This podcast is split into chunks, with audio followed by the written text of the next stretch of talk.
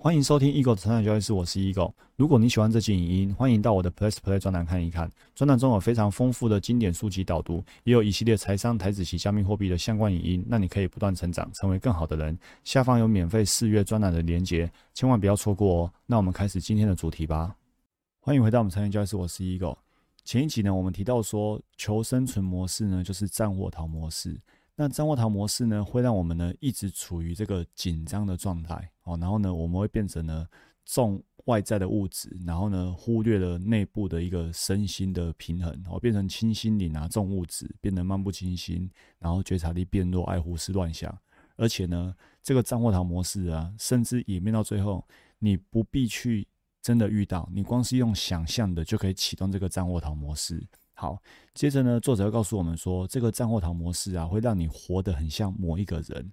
那个某个人指的就是我们自己认为自己是谁。多数人呢，对自我的概念呢，都是传统上的某人。比如说呢，他举例说，哎，比如说有些人觉得说，我就是不行，我就是穷，我就是容易紧张，我就是无法这个那个。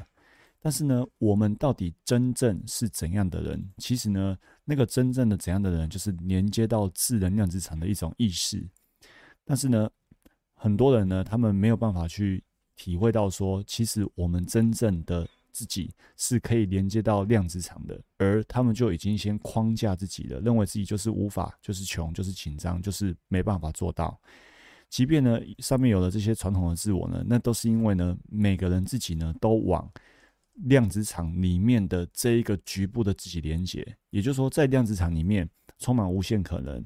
那有一种可能叫做你真的不行，你真的穷。但是呢，大部分的人呢，忽略了说量子场是无限可能的，而以为自己就是一个单一的结果。所以呢，就是传统的这个某人。OK，当我们成为这个某个人的时候呢，这样的实体呢，就会以求生模式活着，而忽略了那个真正的自我。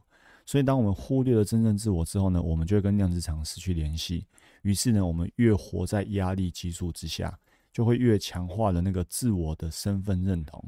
所以读到这边呢，我们想到说，哎，原本的，呃，之前我们曾经读过《原子习惯》这一本书。那《原子习惯》跟我们说，要改变自己的习惯，其实呢，第一步呢是要先改变身份认同。所以现在读到这个地方，我们发现了，哦，完全就是一样的概念。你如果忽略了真正的自我，而一直觉得自己就是某个人的时候，那那样的习惯、那样的行为呢，永远都改不掉。求生模式呢，让我们持续有着情绪动能，但是呢，这是一种低频的能量，以较慢的频率震动。那我们的密度更高、更重、更形体化的时候呢，就只能得到更多物质，而更少的心灵能量。于是呢，改变呢会变得更加的困难。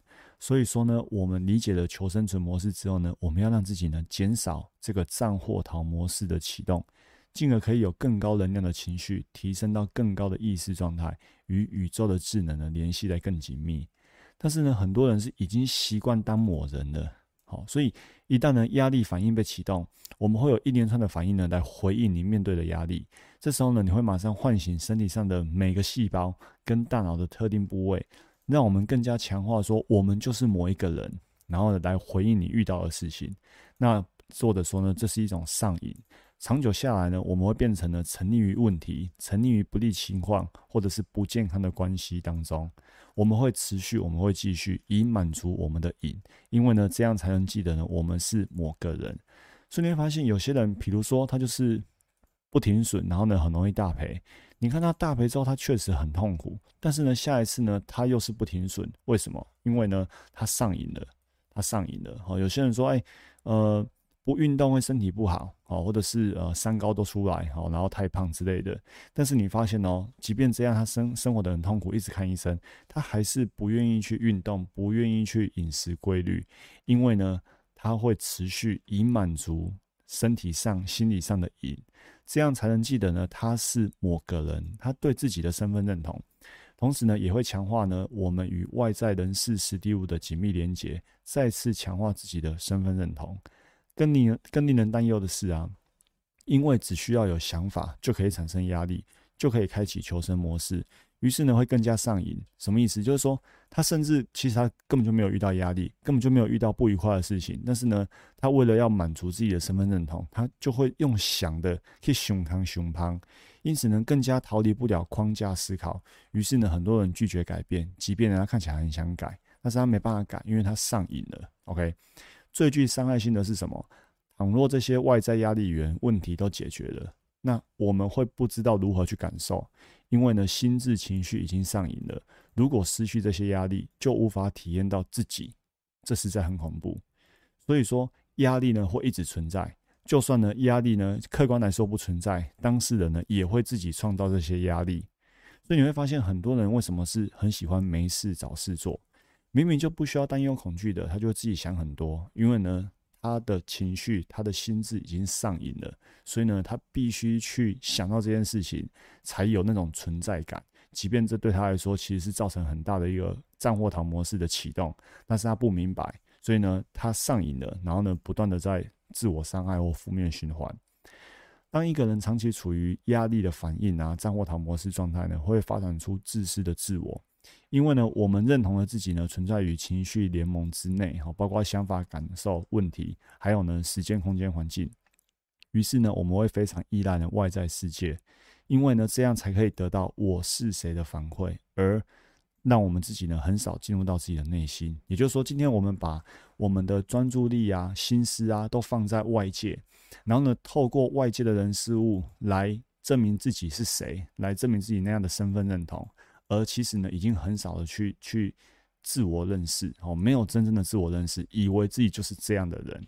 当求生反应跟外在世界真正发生的事不成比例的时候，多余的压力呢，会导致我们以自我为中心，于是呢，越来越自私。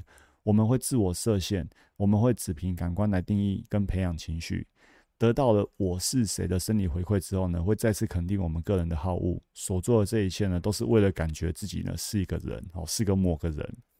当我们越是关注透过感官所定义的现实，那这样的现实呢，就成为我们的法则。